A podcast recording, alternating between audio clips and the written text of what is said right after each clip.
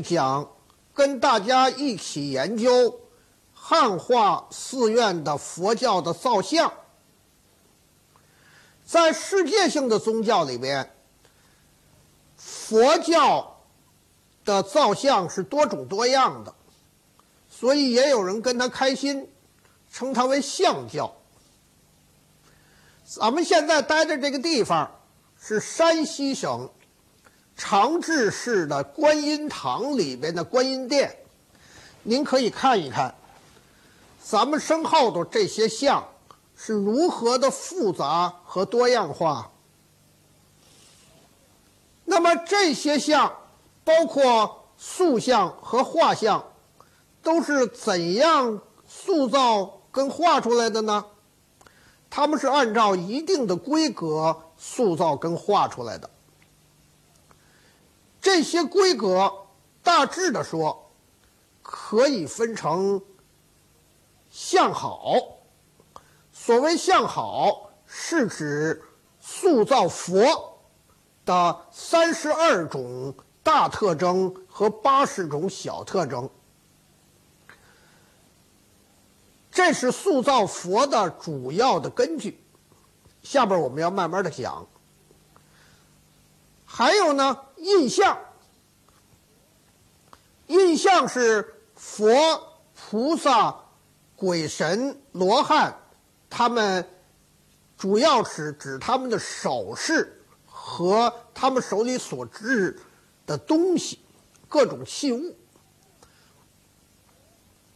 另外呢，佛、菩萨、罗汉、诸天鬼神塑造在一起的时候。成他们的身体的各方面的长短的量度称为造像量度，各式各样的像都是按照造像量度来测量塑造出来的。下面呢，我们就从相好谈起。相好指的是。释迦牟尼佛身上表现出来的三十二种大特征和八十种小特征，三十二种大特征称为三十二相，八十种小特征称为八十种好，合起来称为相好。咱们先从三十二相谈起。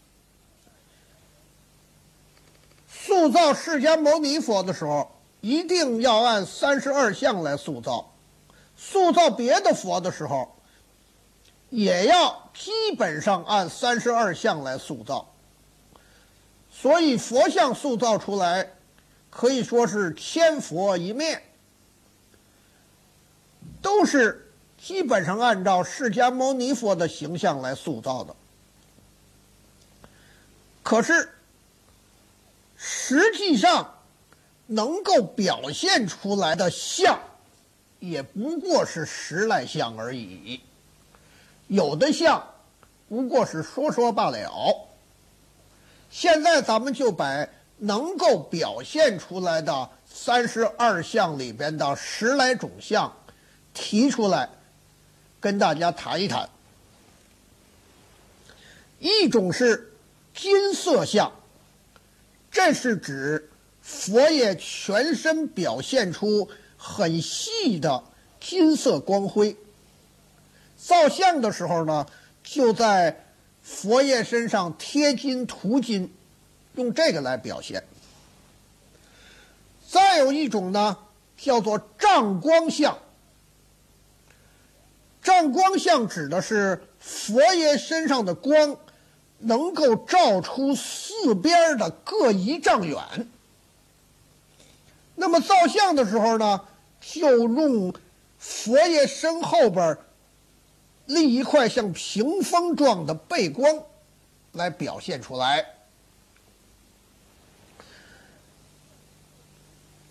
再有一种像叫狮子架像。这是指佛爷的脸蛋儿很隆满，像狮子的脸蛋儿一样。再有一种叫做肩圆好像，这是指佛爷的肩膀又圆又满，不露骨头。再有一种像叫真青眼像，这是指。佛爷的眼睛的瞳仁儿像青莲花的颜色一样，也就是纯黑色的。再有一种相叫眼睫如牛王相，这是说佛爷的眼睫毛又长又漂亮又浓又重，而且不乱，像神话传说里边的牛王一样。再有一种叫做眉间白毫相，这是说。在佛爷的两个眉毛的上边有一个白毫，这个白毫啊，大概有一丈多长。它平常啊是盘成像蛇盘的那个样子，而且还泛光。如果展开的时候，就能往前射一丈五六尺长。那么照相的时候呢，就在那个地方点一个白点儿，好像印度妇女现在的那个点的吉祥痣那个样子。有的时候为了显著起见，经常把那个白点儿点成红色。再有一种呢，叫做顶级相，这是指啊佛爷的头发。自然成螺旋状，也就是咱们说的卷发。释迦牟尼佛的头顶上隆起一块肉，像发髻那样。造像的时候呢，就塑造型成为中国法籍那个样子，上边也有罗发。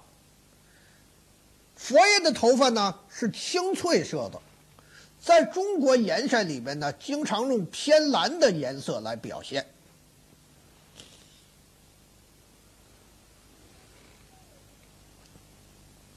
再有一种，是塑造直立的佛爷的时候，要塑成大直身像，就是说佛爷的腰板是挺直的，是不能塌的。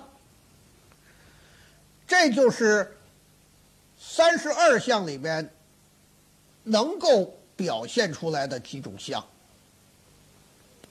现在咱们接着研究八十种好。八十种好是指释迦牟尼佛身上比较微细的、难于一眼看出来的、必须加以指出来的小特征，一共有八十种。别的佛爷呢，也得按照这八十种好来塑造。这些小特征是表现在佛爷的头部、耳部、手部、鼻部、眼部以及足部这些地方的。现在咱们站的这个地方呢，是。山西省平遥县双林寺的大殿，咱们身后头呢，就是一尊释迦牟尼佛的像。大家可以看到，这尊像呢，塑造的比较典型。下边呢，我们就按照这尊像以及别的跟这尊像差不多的释迦牟尼佛的佛像，来讲一讲八十种好。应该说明，八十种好能够塑造出来的也不过十来种而已。一种好是鼻梁修长，再一种是眉如出月，还有一种是耳大垂轮，再一种是嘴唇像红苹果果的颜色，也就是红苹果的颜色一样。而且上下唇相衬，还有一种是脸盘宽又圆、干净丰满，像秋天的满月。中国人俗称为佛爷脸儿。再有一种呢，是眼眶子又宽又长，眼睛瞳仁儿，黑白分明。再一种呢，是头发长而不乱，右旋罗发，非常稠密，颜色是干青色。再有一种呢，是胸部。有的佛爷在手部跟足部也有，都有这个吉祥喜旋的万字儿。最后是手指头、脚趾头圆而细长柔软，这些就是八世中好里边能够表现出来的那些部分。汉化寺院里边的佛像。可以说是千佛一面。首先是不管什么佛，基本上都照释迦牟尼佛的印象来塑造，只是在手印跟所拿的东西方面有点区别。还有呢，有的佛呀不出肉极，只是平顶的满头的罗发。另外，密宗的有的佛。是带天冠的。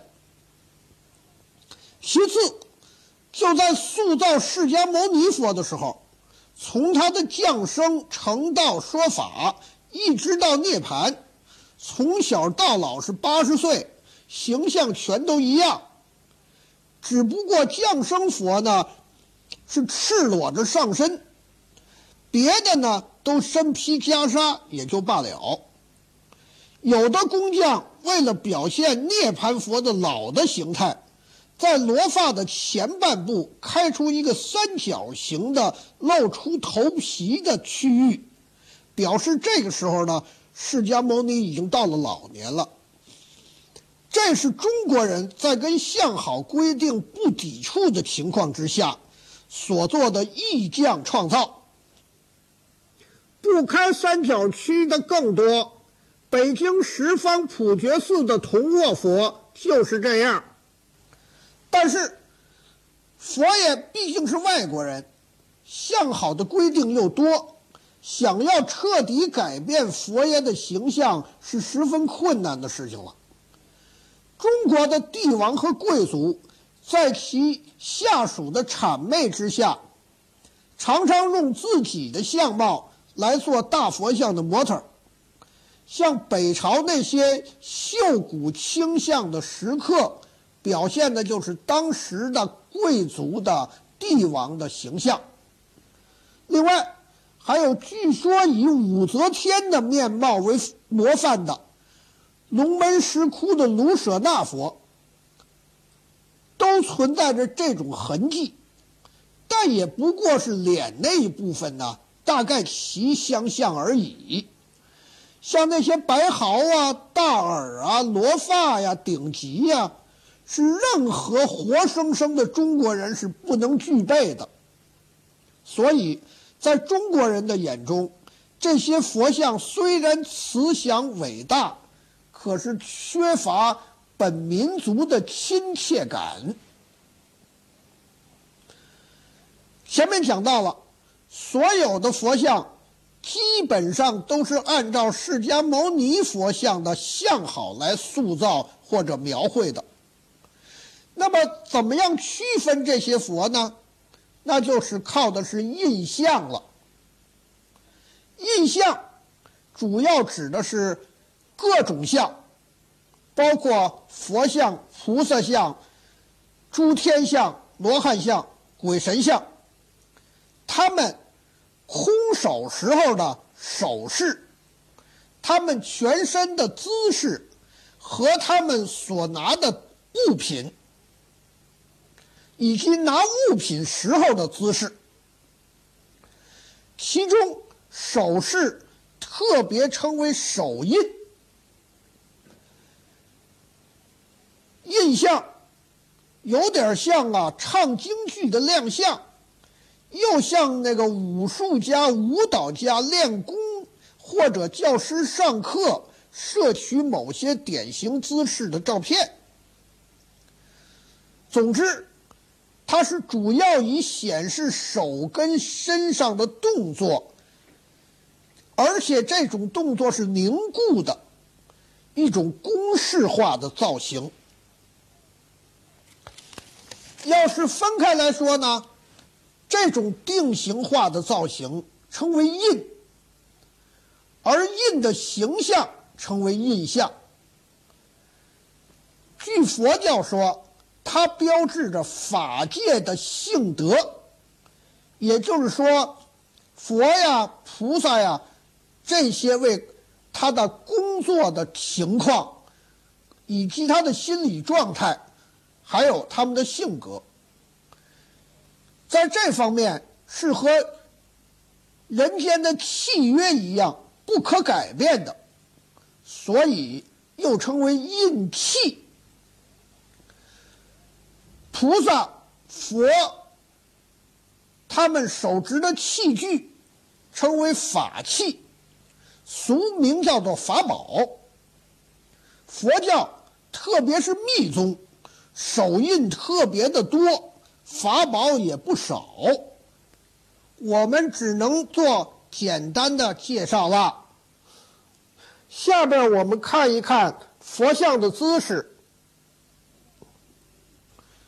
不外立、坐、跪、卧、飞舞等几种。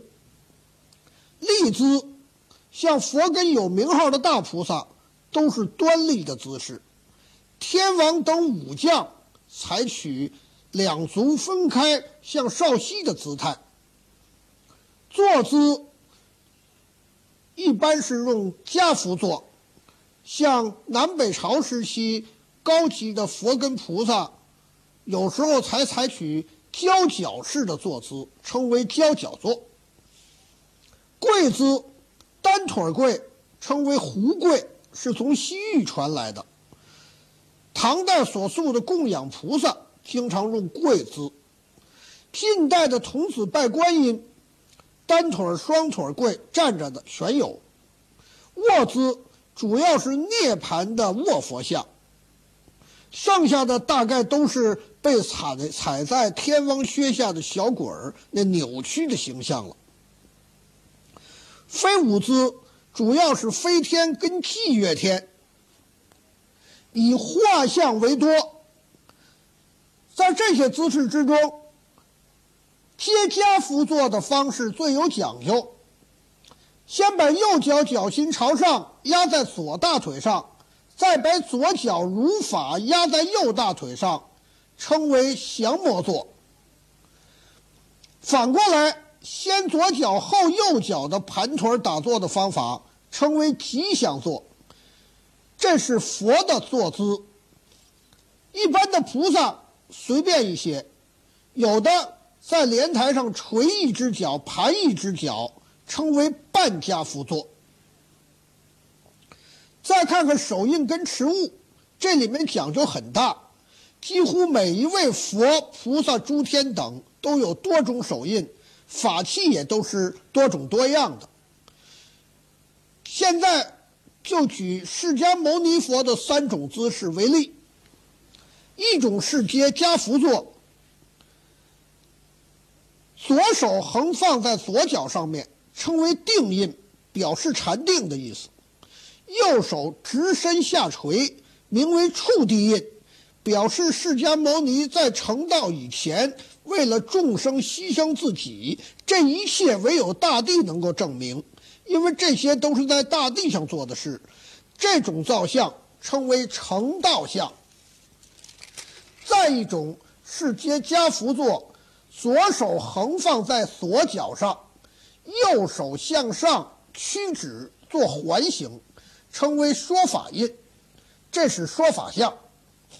还有一种立相，左手下垂，右手屈臂向上伸，下垂的手势名叫与愿印，表示能满足众生的愿望；上伸的手势名叫施无畏印，表示能解除众生的苦难。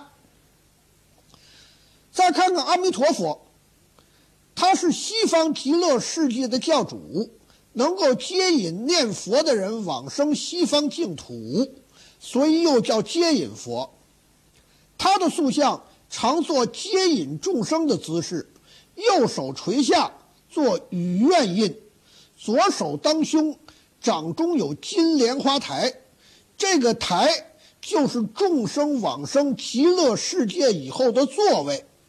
净土宗把它分成九种九等，称为九品莲台。这是依念佛的功行深浅。按品依托的意思。要是不托金莲台呢？阿弥陀佛就用两只手做出上品上升，一直到下品下升等九种手印。做某种手印，就是对往生者说明他来生入九品中哪一品。在大雄宝殿上面呢，阿弥陀佛永远做两手交叉。两个大指对顶的上品上升手印，也有同时塑出九尊像各出一品中一生手印的，像四川大足石刻里面就有。但是呢，在这样的佛像下边得配以往生图连环画，来辅助说明哪种人配生哪一品哪一生。以对芸芸众生加以借示。佛像常常安置在多层的莲花瓣造型的台座上，称为莲花座。下面还有方形的多层台座，象征须弥山，称为须弥座。菩萨等人的台座多种多样了，有骑乘禽兽的，称为禽兽座。有假山状的，称为岩座，等等。佛像后面一般安置光背，象征佛的身光。光背经常制作成华丽的树叶形的屏风状，还可以细分为头光，又称为顶光、相光和身光两种。只有佛和等觉位的菩萨。才头光身光二者齐备，罗汉诸天和一般的胁侍菩萨等等，都只有头光而没有身光。有身光的佛跟菩萨，可以把身光简化掉，只用头光来显示。像在某些画像里面就是这样。但是给没有身光资格的乱加身光是不行的。佛像。一般都是光头不戴帽的，可是密宗的毗卢遮那佛、卢舍那佛等等，有时候戴宝冠。菩萨有戴冠的，也有做比丘行不戴冠的。天王一般都戴兜鍪。下面讲一讲造像量度。造像的组合是成系列的，是等级森严的。完全按照《造像量度经》的明确规定行事。佛的身量要作为一百二十分来分别的塑造，菩萨的身量呢是一百零八分，罗汉的身量跟菩萨一样，诸天的身量是九十六分，高僧像是八十四分。小鬼小神的身量叫做诸如量，七十二分，但是各种像全都是全人，也就是说残废人是不行的，缺胳膊少腿是不行的，多一点儿像三只眼呐、三头六臂呀，那倒是可以。不过具有大神通的佛不屑于这样。还是以平常的面目像人，在福制、形貌、安置地点、神态等各种方面，佛教的造像也都各具特点。也就是说，我们一眼就能从这些方面看出来，谁属于哪一类的神佛。但未必一眼就能看出是谁。这是高度的标准化、类型化、定型化的结果，对于艺术家的创造束缚很大。汉化佛教的造像特点之一是逐步的、尽可能的汉化，使它成为中国人喜闻乐见的形象。就拿诸天来说。地势梵天那些南亚次大陆早期的神话里边的主神，已然穿戴了中国的衣冠，幻化成中国汉族帝王后妃的模样了。再一个特点是，汉化佛教的佛像带有成熟的封建文明和哲理气息。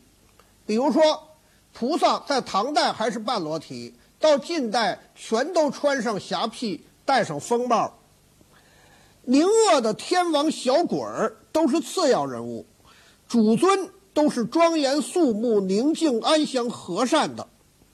和藏传佛教、南传佛教对比，就可以看出来汉化佛教封建性是非常深的。从这方面看，汉化佛教的造像是最正派的、最净化的。